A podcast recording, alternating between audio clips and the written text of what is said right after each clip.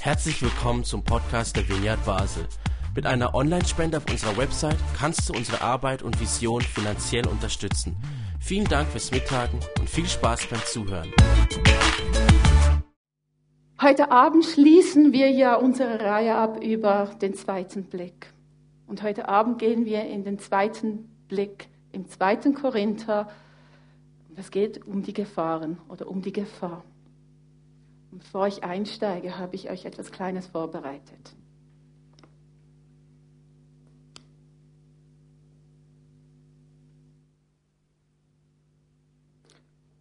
Corona-Pandemie. Nichts macht mehr Schlagzeilen wie dieses Thema im Moment. Jeden Tag lesen wir, wie viele erkrankt sind, wie viele gestorben sind, in welchen Länders, Ländern es im Moment am meisten wütet, zum Beispiel hier in der Schweiz. Corona beschäftigt die Medien, Corona beschäftigt die Politik, Corona beschäftigt die Kritiker, Corona beschäftigt den Alltag, die Schule, den Arbeitsplatz, die Wirtschaft, die Beziehungen, die Familien, das Portemonnaie, etc., etc., etc. Corona ist überall. Corona macht Angst. Stimmt, oder? Natürlich werde ich jetzt keine Ansprache über Corona bei euch halten. Dies ist eine Predigt. Es ist kein, in einer christlichen Gemeinde, es ist kein politisches Podium.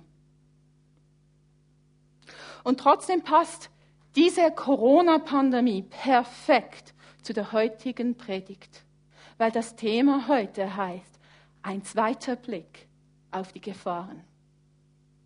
Lesen wir doch zuerst den 2. Korinther 11, 16 bis 33. Ich erlaube mir es aus der neuen Genfer Übersetzung zu lesen, weil ich finde, es ist eine sehr einfache Übersetzung, eine sehr verständliche Übersetzung. Ich werde aber ab und zu auch in dieser Predigt auf die Schlachterübersetzung 2000 hinübergehen. Einfach nicht erschrecken, falls ihr eine Übersetzung habt, denkt, hm, das ist aber nicht genau das, was sie fortgehabt hat. Ab und zu gefällt mir besser in anderen Übersetzungen gewisse Verse. Also. Ich sage es noch einmal. Niemand soll mich für einen Narren halten. Wenn ihr es aber doch tut, nun, dann müsst ihr euch müsst ihr auch hinnehmen, dass ich mich wie ein Narr aufführe und ein wenig Eigenlob betreibe, wie ihr das ja auch von anderen gewohnt seid. Was ich im Folgenden sage, entspricht also nicht der Art des Herrn. Nein, ich rede wie einer, der kein Verstand hat. Aber das gehört nun einmal zu diesem Unterfangen, mich selbst zu rühmen. Da so viele sich mit ihren Vorzügen und Leistungen rühmen, will auch ich jetzt in dieser Art von Rühmen einstimmen.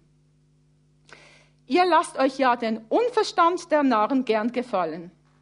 So verständig wie ihr seid. Und nicht nur das. Ihr lasst es euch gefallen, wenn man euch wie Sklaven behandelt. Wenn man euch ausbeutet, wenn man euch Fallen stellt und euch einfängt, wenn man sich euch gegenüber arrogant verhält. Ja, sogar wenn man euch ins Gesicht schlägt. Zu meiner Schande muss ich gestehen, wir sind zu schwach gewesen, um so mit euch umzugehen. Nun, womit auch immer jemand sich rühmen mag, wenn er so vermessen ist, das zu tun, dann bin ich, ich rede, als wäre ich von Sinnen, jetzt einmal genauso vermessen. Diese Leute sind Hebräer, ich auch. Sie sind Israeliten, ich auch. Sie sind Nachkommen Abrahams, ich auch. Sie sind Diener von Christus, ich bin wahnwitzig genug zu behaupten, ich noch viel mehr. Ich nahm weit mehr Mühen auf mich als sie, war weit öfter im Gefängnis, wurde ungleich häufiger ausgepeitscht, war wieder und wieder vom Tod bedroht. Von den Juden habe ich fünfmal die 40 Hiebe weniger einen bekommen. Dreimal wurde ich mit der Rute geschlagen. Einmal wurde ich gesteinigt. Dreimal habe ich einen Schiffbruch erlebt. Und einmal trieb ich einen ganzen Tag und eine ganze Nacht auf dem offenen Meer. Ich habe viele beschwerliche Reisen unternommen und war dabei ständig Gefahren ausgesetzt. Gefahren durch reißende Flüsse, Gefahren durch Wegelagerer, Gefahren durch Menschen aus meinem eigenen Volk, Gefahren durch Menschen aus anderen Völkern, Gefahren in den Städten, Gefahren in der Wüste, Gefahren auf hoher See. Gefahren durch Leute, die sich als meine Geschwister ausgaben. Ich nahm Mühen und Anstrengungen auf mich, musste oft ohne Schlaf auskommen, litt Hunger und Durst, war häufig zum Fasten gezwungen, er trug bittere Kälte und hatte nichts anzuziehen. Und als wäre das alles nicht genug, ist da auch noch der Druck, der täglich auf mir lastet, die Sorge um alle Gemeinden. Gibt es jemanden, der schwach ist, ohne dass ich Rücksicht auf seine Schwachheit nehme? Gibt es jemand, der auf Abwege gerät, ohne dass ich brennenden Schmerz empfinde? Wenn ich nun schon gezwungen bin, mich selbst zu rühmen, dann will ich die Dinge rühmen, an denen meine Schwachheit sichtbar wird. Ich lüge nicht. Wenn ich das sage, Gott weiß es. Er, der Gott und Vater unseres Herrn Jesus Christus, sei für immer und ewig gepriesen. Als ich in Damaskus war, der Stadt der Damaszener, ließ der Statthalter des Königs Aretas die Tore der Stadt bewachen, weil er mich festnehmen wollte. Doch ich wurde in einem Korb durch ein Fenster außen an der Stadtmauer hinuntergelassen und entkam seinem Zugriff. Das wäre unser heutiger Text zu unserer Predigt. Ein toller Text. Ich liebe ihn. Ich liebe ihn, weil er so viele Gefühle aussagt. Paulus zeigt seine Emotionen. Ich weiß nicht, wie viel Mal ihr das schon gesehen habt, wo er Emotionen zeigt, aber das ist eine Passage in der Bibel, da zeigt er ganz klar seine Emotionen. Und ich kann mir ihn so gut vorstellen, als er das geschrieben hat, was durch ihn durchging und wie viel Schmerz er ertragen musste, weil er den Korinthern etwas zu sagen hatte. Aber was hatte er ihnen zu sagen? Was hat er uns zu sagen? Nicht direkt, indirekt durch diese Passage. Ich denke, wir können viel davon lernen. Weil das Beispiel mit Corona-Pandemie hinterlässt Fragen bei den Menschen, es hinterlässt Fragen bei den Gläubigen. Wie gehe ich damit um? Und ich denke, gerade diese Passage in 2. Korinther 11, die ich euch jetzt gerade vorgelesen habe, kann Antwort darauf geben, kann uns helfen, etwas besser zu verstehen. Ich komme später zurück, wie ich das mische. Und die Pandemie ist nur ein Beispiel. Es kann auch in anderen Dingen in unserem Leben betreffen. Wie gehe ich als Christ mit Gefahren wie Leid, Sorgen und Ängste um? Das ist eigentlich die Frage, die ich hier stellen möchte, nachdem ich das, diesen Abschnitt von Paulus gelesen habe. Also schauen wir uns das Ganze mal näher an. 2. Korinther. Der 2. Korinther ist ein Brief, in dem Paulus sich verteidigen muss. Ich weiß nicht, wie viele von euch das wissen, aber über das ganze Buch hinweg sieht man, er verteidigt sich. Und gegen wer muss er sich denn verteidigen? Er verteidigt nicht nur sich, er verteidigt seinen Dienst und auch das Evangelium, das er den Korinther gebracht hat. Während in der Zeit, als er weg war, vielleicht dann schon vorher, sind Leute aufgetaucht in Korinth, vielleicht sind es auch Leute von Ihnen, die aufgetaucht sind, die der zweite Korinther im Englischen, und ich brauche jetzt das englische Wort, weil mir das super gefällt, sind Superapostel aufgetaucht.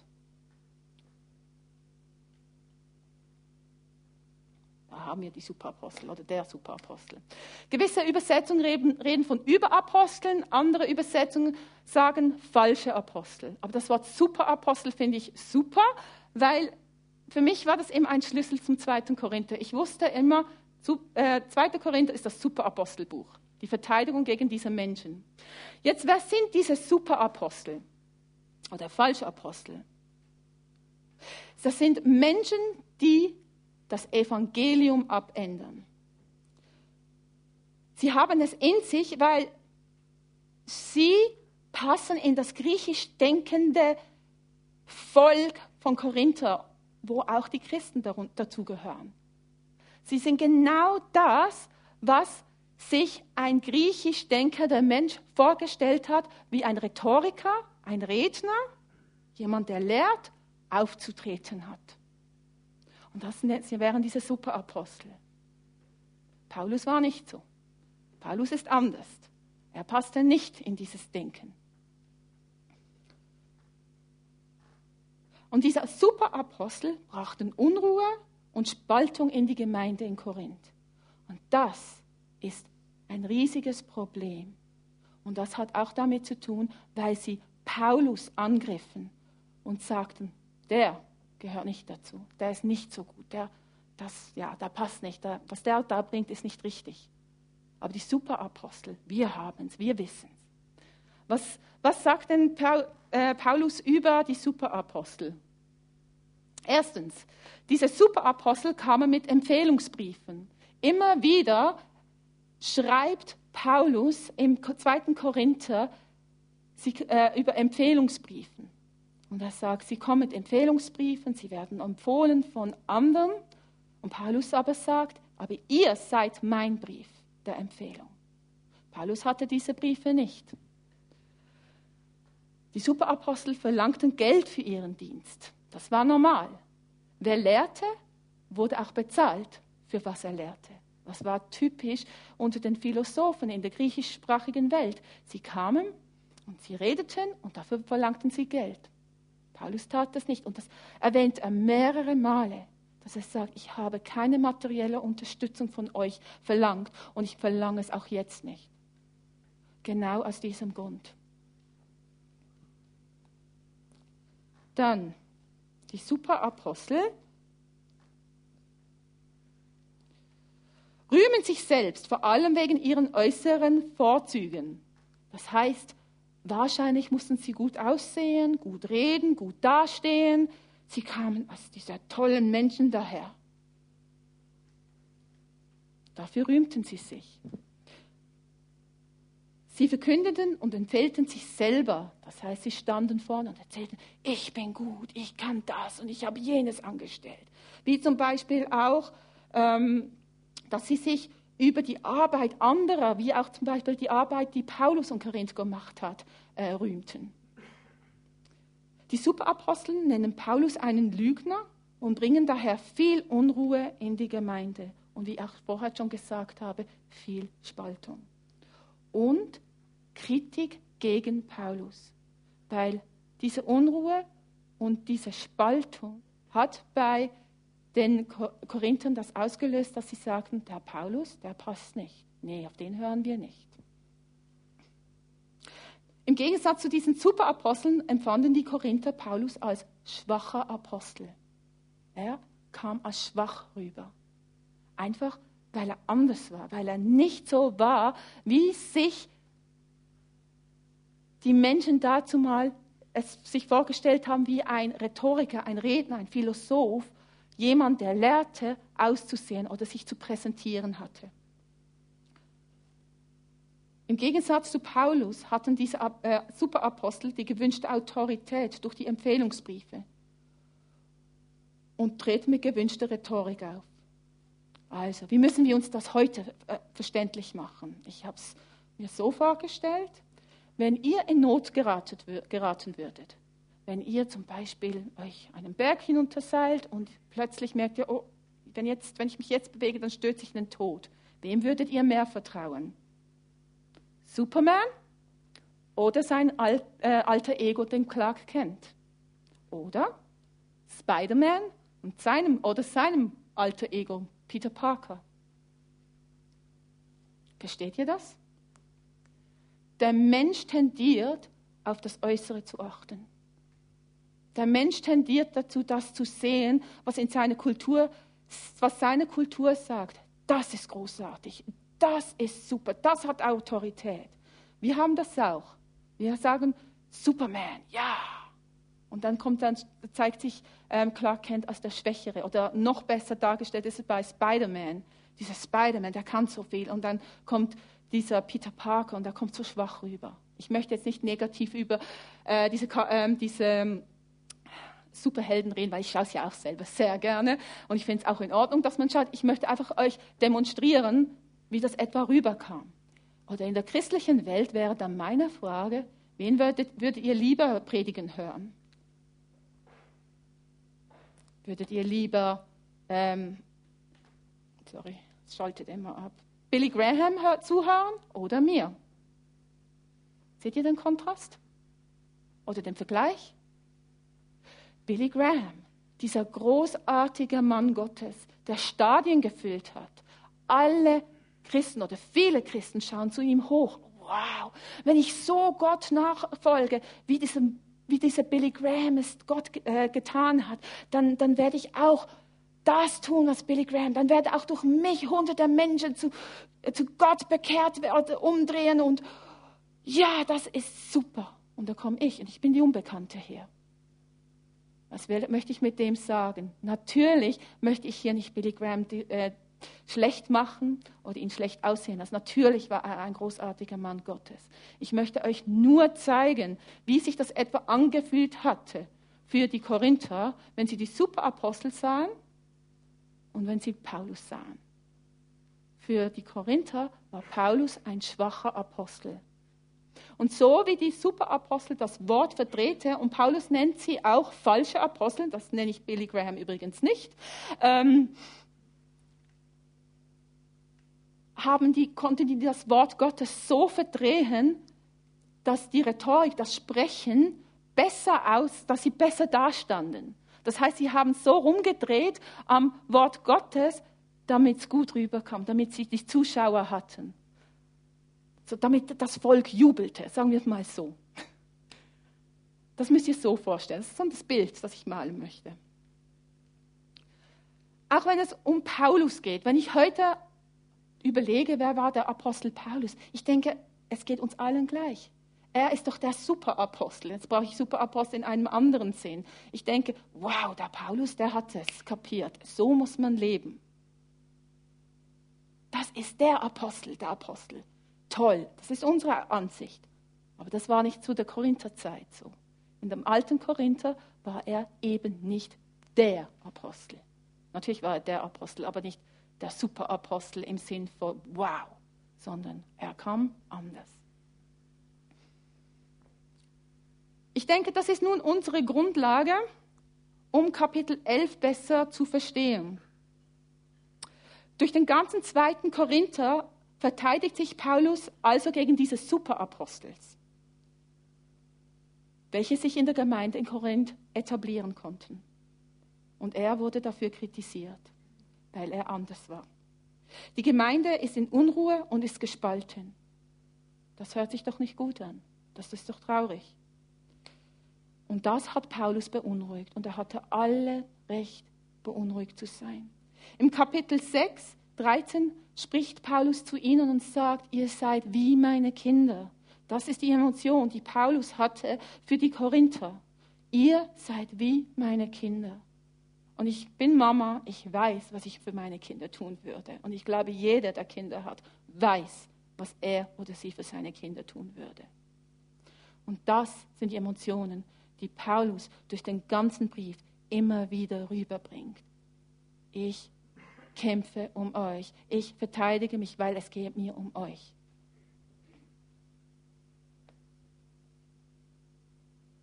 Wir haben wieder Paulus und die super Apostel wieder.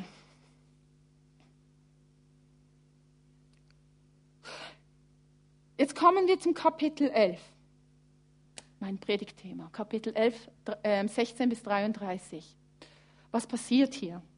Das ist eigentlich nichts anderes als der Höhepunkt im zweiten Korinther von seiner Rhetorik, von seiner Rede. Paulus kommt zu seinem er macht hier einen Punkt. Er möchte hier etwas ganz stark emotionell, aber auch, das werdet ihr sehen, wenn wir es durchlesen, auch ironisch oder sarkastisch immer wieder äh, erklären, um was es ihm wirklich geht. Ganze Zeit hat er gesagt, hey, ich, ihr seid mir wichtig. Aber Kapitel 11 ist der, das Kapitel, wo er einfach sagt, so, und jetzt fertig. Das ist es. Und was tut er in diesem Kapitel 11? Er rühmt sich. Jetzt reden wir mal über Rühmen. Das ist der Höhepunkt seiner Verteidigung, habe ich es genannt. Und zwar, wie rühmt er sich? Er hält eine Narrenrede. Warum macht er das? Warum hält er eine, hält er eine Narrenrede? Ihr müsst euch vorstellen, diese Superapostel kommen und sagen, hey, ich bin's hier, schaut mich mal an und erklären sich, wie gut sie sind und zeigen mit ihren Empfehlungsbriefen, äh, dass sie empfohlen worden sind. Und dann kommt Paulus und benutzt eine Art Rhetorik, indem er nicht von sich selbst als Mann redet, der voll da ist, sondern als Narre. Er macht sich klein. Aber warum macht er das? Er macht sich klein, weil er die Absurdität von dem, was die Korinther über ihn reden und von ihm vermuten, einfach aufzeigen möchte.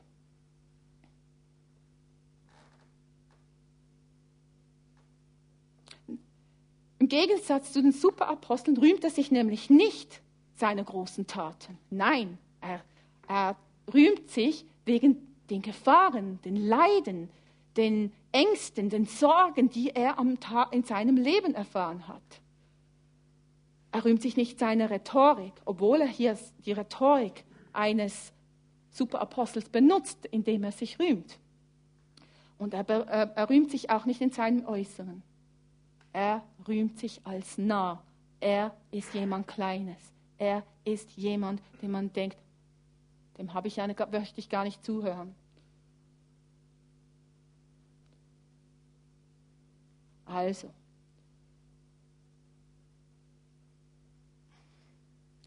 Im Neue Genfer Übersetzung, da hat einen super Titel dazu, da heißt, ähm, da heißt das Kapitel, also die Hälfte dieses Kapitels, Paulus in der Rolle des Narren, eine ungewöhnliche Selbstempfehlung. Finde ich perfekt.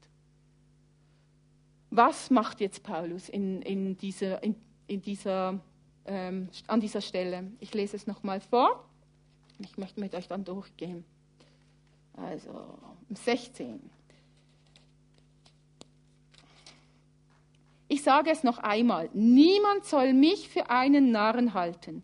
Wenn ihr es aber doch tut, nun, dann müsst ihr auch hinnehmen, dass ich mich wie ein Narr aufführe und ein wenig Eigenlob betreibe, wie ihr das ja auch von anderen gewohnt seid.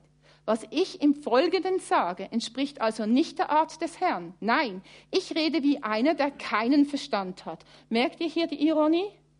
Ihr sagt, ich möchte mich wie ein Narr aufführen ein wenig Eigenlob betreiben, wie ihr das ja auch von anderen gewohnt seid. Hier ist Ironie oder Sarkasmus drin. Aber das gehört nun einmal zu diesem Unterfangen, mich selbst zu rühmen. Da so viele sich mit ihren Vorzügen und Leistungen rühmen, die Superapostel, will auch ich jetzt in dieser Art von Rühmen einstimmen. Ihr lasst euch ja den Unverstand der Narren gerne gefallen, so verständig wie ihr seid. Und nicht nur das, ihr lasst es euch gefallen, wenn man euch wie Sklaven behandelt, wenn man euch ausbeutet, wenn man euch Fallen stellt und euch einfängt, wenn man sich euch gegenüber arrogant verhält, ja, sogar wenn man euch ins Gesicht schlägt. Zu meiner Schande muss ich gestehen, wir sind zu schwach gewesen, um so mit euch umzugehen. Nun, womit auch immer jemand sich rühmen mag, wenn er so vermessen ist, das zu tun, dann bin ich, ich rede, als wäre ich von Sinnen jetzt einmal genauso vermessen. Paulus sagt ganz klar, ich trete hier auf als Narren, weil ihr lässt es nicht anders zu. Also, was macht er hier? Das ist nur der Einstieg, bevor die Narrenrede wirklich anfängt.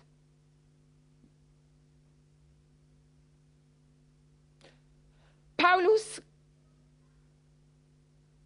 kann, sagt, ich kann das Spiel auch mitspielen, das die, Narren, äh, das die Superaposteln spielen. Ich kenne das Spiel und ich kann es auch spielen, weil ihr das möchtet, tue ich das. Aber er sagt auch, diese Art, diese Art von Spiel oder dieses, diese Art zu rühmen ist nicht die Art, die Christus entspricht. Ganz im Gegenteil, im Kapitel 13,4 sagt er ganz klar, Ihr wisst, dass Christus stark ist, aber bevor, als er starb, war auch er schwach. Jetzt ist er stark, aber vorher war er auch schwach, als er starb. Er sagte, sich zu rühmen ist nicht die Art von Christus. Er möchte auch, dass die Korinther die Absurdität erkennen, indem er sich mit seinem Schwächen, seinem Menschsein rühmt. Seinen Schwächen, seinen Leiden, seinen Gefahren, wir kommen nachher dazu. Er zeigt ihnen durch Sarkasmus, dass sie nicht verstanden haben, um was es im Evangelium geht. Die Korinther selbst sind die Narren. Ganz klar, ich verhalte mich ein Narre, aber was ich euch aufzeige, ist, eigentlich sind ihr die Narren, weil ihr nicht versteht, um was es geht. Und es geht nicht, wie ich mich präsentiere, sondern um was ganz anderes. Er möchte ihnen zeigen, dass sie Gefangene sind, dieser Superapostel. Sie lassen sich von ihrem äußeren Verhalten einlullen. Paulus bringt es sogar so weit, dass es ein Bild braucht und sagt, ihr lasst euch sogar eine, eine Haue sozusagen. Ähm, ja, sie, ihr lasst euch behandeln wie, ich weiß nicht, jemand, der ein Sklave ist. Jemand, der es nicht verdient. Ihr, ihr, als wärt ihr es nicht wert. So lasst ihr euch von den Superaposteln behandeln. Und im Sarkasmus sagt er, ich war, sagt er das so schön, ähm, ich war zu schwach, mit euch genauso umzugehen. Seht ihr die Ironie hier wieder? Hätte, er hätte sich nie gewagt, so mit ihnen umzugehen. Und das müsste jeder Korinther verstehen. Der Sarkasmus, und mit Sarkasmus zeigt er einfach, dass das Verhalten dieser Superapostel einfach nur egoistisch ist. Er hätte die Korinther nie für sein eigener Profit missbraucht und für sein Ansehen. Wenn wir diesen, dies, diese Ansprache und auch nachher diese Narrenrede von Paulus anschauen, was müsste eigentlich passieren bei diesen Korinthern? Ich glaube das. Ach, wie blöd sind wir. Es müsste Schamgefühl aufkommen. Wie blöd kann ich denn sein? Sehe ich denn nicht, dass Paulus nur wegen Evangelium gekommen ist. Es geht ihm nicht um sich selber, es geht ihm um uns und um Christi willen. Und es geht ihm wirklich vor allem auch um die Korinther. Es geht ihm um die anderen. Das ist das Schamgefühl, das Paulus in dieser Passage möchte produzieren und provozieren. Die Frage, die durch diese, äh, ja, die Frage, die durch diese Narrenrede aufkommen sollte, ist, was soll das? Wohin? Ich lese sie zuerst vor, sagen wir es mal so. Also, gehen wir mal schnell durch die Narrenrede.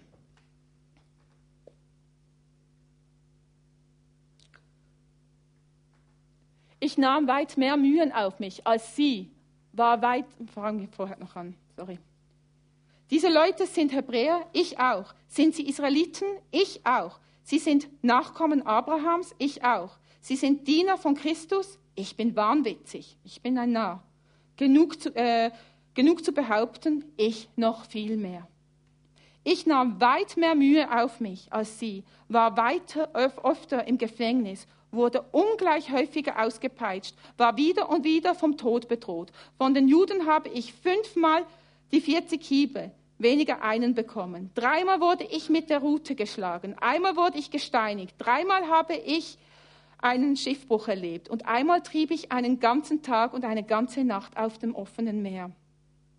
Ich habe viele beschwerliche Reisen unternommen und war dabei ständig Gefahren ausgesetzt. Gefahren durch reißende Flüsse, Gefahren durch Weggelagerer, Gefahren durch Menschen aus meinem eigenen Volk, Gefahren durch Menschen aus anderen Völkern, Gefahren in den Städten, Gefahren in der Wüste, Gefahren auf hoher See, Gefahren durch Leute, die sich als meine Geschwister ausgaben. Ich nahm Mühen und Anstrengungen auf mich, musste oft ohne Schlaf auskommen, litt Hunger und Durst, war häufig zum Fasten gezwungen, ertrug bittere Kälte und hatte nichts anzuziehen. Und als wäre das alles nicht genug, ist da auch noch der Druck, der täglich auf mir lastet. Die Sorge um alle Gemeinden. Gibt es jemand, der schwach ist, ohne dass ich Rücksicht auf seine Schwachheit nehme? Gibt es jemand, der auf Abwägen gerät, ohne dass ich brennenden Schmerzen empfinde? Wenn ich nun schon gezwungen bin, mich selbst zu rühmen, dann will ich die Dinge rühmen, in denen meine Schwachheit sichtbar wird. Ich lüge nicht. Wenn ich das, Gott weiß es. Wenn ich das sage, Gott weiß es. Er, der Gott und Vater unseres Herrn Jesus, sei für immer und ewig gepriesen.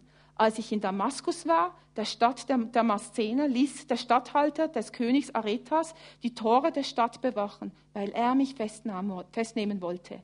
Doch ich wurde in einem Korb durch ein Fenster außen an der Stadtmauer hinuntergelassen und entkam seinen Zugriff.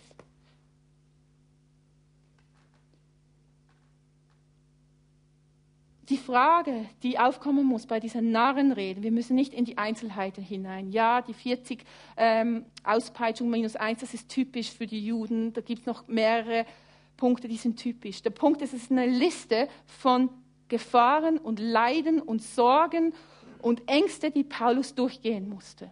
Und er möchte einen Punkt machen. Und die Frage ist, was möchte er uns damit sagen? Oder was möchte er den Korinther vor allem sagen? Die Frage ist, warum, ist durch, warum ist es wichtig, dass er durch Leiden geht? Warum ist es wichtig, dass wir das, also dass die Korinther das hören? Ich denke, die Korinther realisieren, hey, dieser Mann ist ein aufopfernder Mann. Und die Superapostel nicht. Die Superaposteln zeigen sich in ihrer vollen Stärke. Wir sind, also sie wollen sich in der vollen Stärke zeigen. Sie haben sich das eingeübt aber Paulus nicht. Paulus sagt, ich tue das alles, weil ich mich aufopfere für das, was ich liebe. Und das ist das Evangelium Christi und das sind die Gemeinden, wie ihr, wo ich mich wie ein Vater oder ihr für mich wie Kinder seid. Er zeigt ganz klar, er hat eine, eine andere Absicht als dieser Superapostel. Ich hoffe, mit dieser Narrenrede hat Paulus das erreicht, was er wollte. Und zwar, dass sie verstehen, dass etwas anders ist als bei den Superaposteln. Denn wie Paulus sagt, nur ein echter Apostel, nur ein Apostel, der wirklich sich ums Reich Gottes kümmert, gibt sein Leben in den Dienst des Evangeliums. 100 Prozent. Paulus hat etwas sehr Wichtiges verstanden. Wer bin ich und wer ist er? Ich bin schwach, sagt Paulus, aber er ist stark.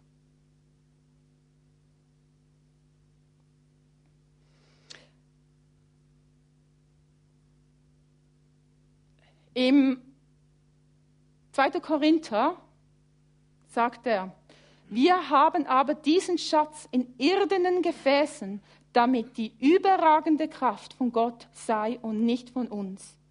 Kapitel 10, 3. Denn obgleich wir im Fleisch wandeln, so kämpfen wir doch nicht nach Art des Fleisches. 11, 30. Wenn ich nun schon gezwungen bin, mich selbst zu rühmen, dann will ich die Dinge rühmen, an denen meine Schwachheit sichtbar wird. Was sagt Paulus hier? Wieder verschiedene Verse aus dem zweiten Korinther. Ihr seht, ich habe es ein bisschen hervorgehoben. Irdenen, Fleisch und Schwachheit.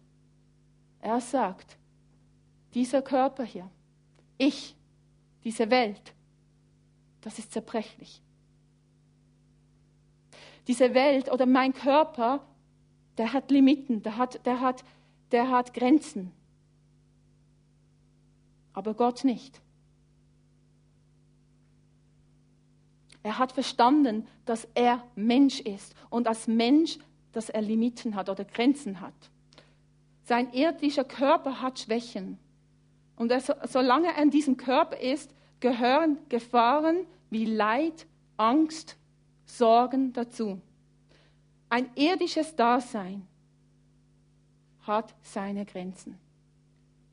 Das sehen wir schon nur an den Bedürfnissen. Er spricht diese übrigens auch an an den Bedürfnissen wie ich habe Hunger, ich habe Durst, ich bin müde, ich brauche Schlaf oder mir ist kalt. Das sind Grenzen, die der Körper uns gibt. Und Paulus hat das verstanden. Paulus spricht ja mehrere Gefahren in dieser Narrenrede an, die er erlebt hat. Zum Beispiel, dass Menschen ihm Leid zufügen und Unrecht tun. Er wurde ausgepeitscht und er wurde mit Stöcken geschlagen. Leute haben über ihn, haben ihm Unrecht angetan, indem sie, ja, ähm, indem er ähm, Geschwister hatte, die falsch waren gegenüber ihm. Er hatte Sorgen, er hatte Enttäuschungen in seinem Leben erlebt. Vielleicht kennen wir das auch in unserem Leben. Vielleicht werden wir verhöhnt für gewisse Überzeugungen, die wir haben. Oder wir haben irgendwie Unstimmigkeiten mit unserem Nachbar, egal was der Grund ist. Es sind Menschen, wir haben Limiten. Vielleicht hören wir Musik und der Nachbar findet es zu laut und du findest, ja, es ist super. Und dann kommen wir an, an eine Grenze heran, wo verschiedene ähm, Gefühle aufblühen. Das sind die Grenzen, körperliche Grenzen. Bei Paulus waren es hingegen Leiden oder Grenzen, die mit, damit zu tun hatten, dass er das Evangelium verkündete.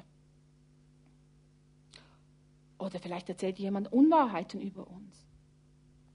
Er hatte auch Sorgen um seine Gemeinden, wie zum Beispiel die falschen Lehren, wie die, die Superapostel in Korinth. Das tat ihm weh, weil er ja sein ganzes Herzblut in diese Gemeinde legte. Er hat alles für sie getan und es war ihm so wichtig, dass diese Gemeinde spürten, um was es bei Christus geht. Aber diese Sorge hatte er täglich. Er sagte, er hatte sie täglich. Sorgen um die Gemeinden, um seine Kinder. Auch bei, wir haben Sorgen, denke ich. Ich weiß, ich habe Sorgen. Grundbedürfnisse habe ich schon angesprochen, wie Hunger, Durst, Müdigkeit oder auch Kälte. Das begrenzt. Das sind die klarsten Begrenzungen in unserem Körper. Wir in der Schweiz haben ja das Privileg, dass wir eigentlich essen und trinken, kaufen können, dass wir uns warm anziehen können. Und trotzdem kommen auch diese Sorgen auf in der Corona-Zeit. Jetzt haben die Leute weniger Geld im, im Portemonnaie und können vielleicht nicht mehr so viel kaufen und die Familie ernähren. Andere Länder ist es schon normal, dass Menschen sich Sorgen machen, weil sie nicht wissen, was sie tagtäglich essen sollen. Bei uns gibt es auch Leute. Und ich denke, Michel kennt sehr gut vom Heiland sagt, das sind Limiten, die wir haben mit unserem Körper. Auch bei ihm, er erzählt von Reisen, die Gefahren bringen. Wir, ähm, zum Beispiel hat er Schichtbruch erlebt oder hat äh, einen ganzen Tag war auf See hat, oder hat Schiff, ja, oder, ja. Ähm, er hat auch erlebt, wie, wie er auf Reisen von Menschen misshandelt wurde. Ein gutes Beispiel in meinem täglichen Leben ist Flugangst. Ich habe Flugangst. Das ist eine Limite, eine Grenze, die ich erleben muss jedes Mal, wenn ich ins Flugzeug steige und ich klarkommen muss. Das sind Schwächen. Und ich, ich möchte das Wort Schwäche nicht so gern benutzen, weil man hat so ein Bild dazu. Ich weiß nicht, wie euer Bild für das Wort Schwäche ist. Ich mag das Wort vom irdischen, irdischen Gefäßen oder das Wort Menschsein besser, weil das zeigt für mich schon, wo unsere Grenzen bestehen. Ich habe Flugangst, habe ich gesagt, und es ist für mich jedes Mal eine unwahrscheinliche Überwindung, in ein Flugzeug zu steigen. Und das habe ich getan. Sieben Jahre lang war ich mit Jugend mit einer Mission und bin die ganze Welt rumgechattet mit meiner Flugangst. Und das ist jetzt ein missionarischer Anblick. Ich möchte aber nicht in dem bleiben. Aber ich habe es für Gott getan. Und trotzdem musste ich mit meiner Schwäche leben. Ich wusste, wenn ich ins Flugzeug sitze, kommt diese Panik. Das ist Schwäche, das ist Menschsein, das ist meine Grenze, die ich kennen muss. Andere kennen etwas anderes in ihrem Leben. Oder als ich bei Jugend mit einer Mission gearbeitet habe, wusste ich, wenn ich von gewissen Ländern zurückkam, äh, hatte ich Durchfall oder Krankheiten mit nach Hause gebracht. Krankheiten gehören zum Leben. Das sind Grenzen, die uns der Körper gibt. Wir leben in einem zerbrechlichen Gefäß, sagt Paulus. Und das wusste er. Und ich finde das unwahrscheinlich wichtig, dass wir verstehen, was Paulus hier sagt. Er sagt, ich lebe in diesem Gefäß, diesem Körper, das ist zerbrechlich. Ich habe meine Grenzen. Und diese Grenzen, die kann ich nicht mit mich groß machen und ähm, prahlen und ähm, verbessern oder sagen, ja, ich bin stark. Nee, er weiß es, aber er weiß auch etwas anderes. Er weiß, wer sein Gott ist. Er weiß, wer sein Christus ist und dass in ihm alle Kraft ist. Und das sagt er auch ganz schön, oder kommt ganz schön in diesem Vers hervor. Das ist ein Schlüsselvers im 2. Korinther. Und er sagte zu mir, er, Christus oder Gott, sagte zu mir, lass dir an meiner Gnade genügen, denn meine Kraft wird in der Schwachheit vollkommen oder in deiner Schwachheit vollkommen. Lass dich an meiner Gnade genügen. Du bist schwach als Mensch oder du bist Mensch, du bist ein irdisches Wesen, du hast deine Limite. Aber Gott hat diese, hat diese Grenzen nicht. Und er sagt, ich kann stark sein. Wo du Sorgen hast, bin ich da. Wo du Ängste hast, bin ich da. Wo du ähm, Unfairness erlebst, ich bin da. Und Paulus hat das unwahrscheinlich gut verstanden. Und ich denke, im 2. Korinther 11 geht es vor allem um das. Es geht nicht darum zu sagen, schaut mich an, was für ein toller Christ ich bin, weil ich habe so viel für Christus gelitten. Das sagt er nicht. Das verstehe ich nicht so. Ganz im Gegenteil. Ich, ich war vor dieser Predigt auch der Meinung, ja, wir müssen darüber reden, dass ja, Christsein bedeutet sicher Verfolgung, je nachdem aufnehmen, wo man ist und wo man lebt. Aber, aber man muss auch davon, darüber reden, dass man nicht geistlicher ist, wenn man Leiden erlebt und Gefahren als Christ. Aber so mehr ich reinkam, hab, ist mir aufgefallen, um das ging es nicht. Der Mensch wird leiden. Der Mensch, oder wie ich immer sage, Leben ist lebensgefährlich. Leiden, Ängste, Sorgen gehört zum irdischen Dasein. Und das müssen wir als Christen anerkennen. Und ich denke gerade wir, wenn wir einen zweiten Korinther lesen und sehen, hey, ein irdisches Leben ist nicht perfekt. Es hat seine Grenzen, aber da ist Gott. Und er ist die Kraft. Das Wort Kraft ist Dynamis, das er benutzt. Gleiches Wort wie für den Heiligen Geist. Da ist Kraft. Ich denke, da ist so eine tolle Botschaft drin. Ich, ich finde sie so befreiend. Erstens finde ich so befreiend zu wissen, hey, ich habe Grenzen als Mensch. Ich muss nicht dieser Superchrist werden, das ich mein Leben lang probiert habe, sondern ich darf akzeptieren, dass ich als Mensch meine Grenzen habe und ich kann die nicht überschreiten. Aber zur gleichen Zeit zu wissen, dass Gott der ist, der mich mit mir durch meine Sorgen reden möchte, durch meine Ängste reden möchte oder auch da ist. Ich habe ein gutes Beispiel gerade diese Woche erlebt. Ähm, wir haben schon ein bisschen länger Zeit ein bisschen Probleme mit jemandem, der ähm, eigentlich uns Unrecht tut.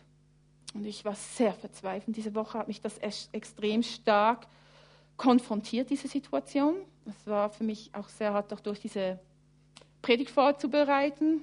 Man fühlt sich schwach, wenn man genau diese, äh, diese Predigt vorbereitet und man fühlt sich so schwach, dann denkt man, ach, komme ich überhaupt zum Ziel. Aber ich, diese Person hat uns wirklich recht Unrecht getan. Und dann weiß ich noch eines Tages, also einen Tag war ich, am Dienstag war ich sehr, war, war ich nur am Heulen. Ich war recht dep also depressiv, würde ich jetzt nicht sagen, aber ich war echt ähm, emotionell unten. Und während ich am Autofahren bin, kam mir einfach in den Sinn, wer hat wirklich immer Unrecht in der Bibel erlebt? Das war der David. Der König David, bevor er offiziell König war, war ja schon gesalbt. Und da kam mir in den Sinn, was hat David gemacht? Er hat Psalmen geschrieben. Und ich finde Psalmen so etwas Tolles, weil es schreibt aus dem Leben dieses Mannes oder auch anderen Menschen. Und es ist oft so, dass Psalmen so anfangen. Herr, ich werde ungerecht behandelt.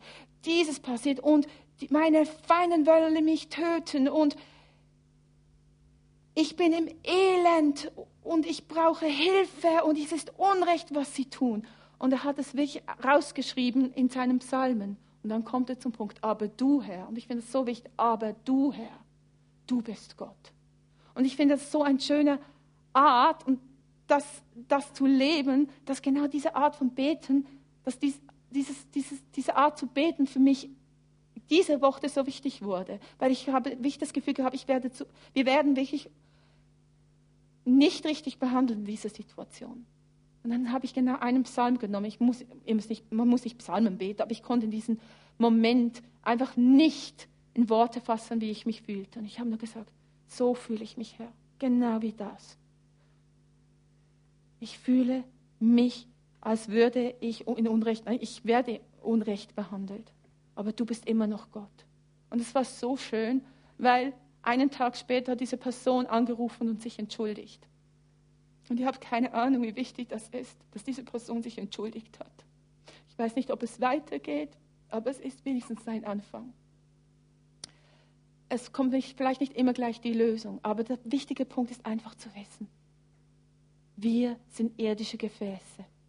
Jetzt möchte ich noch zum Schluss zum Corona nochmal zurückkommen, wie ich angefangen habe.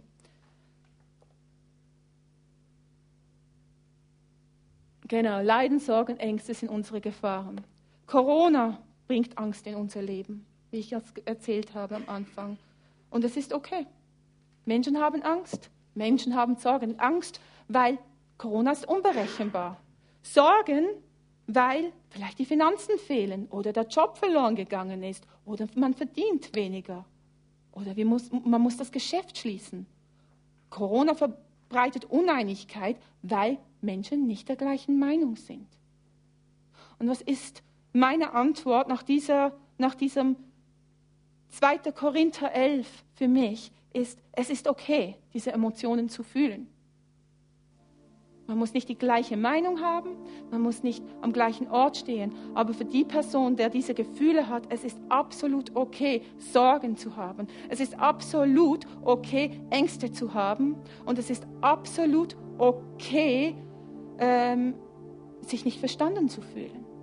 Weil am Schluss sind wir nichts anderes als irdische Gefäße, die Grenzen haben. Und Leid, Sorgen und Ängste sind unsere Grenzen.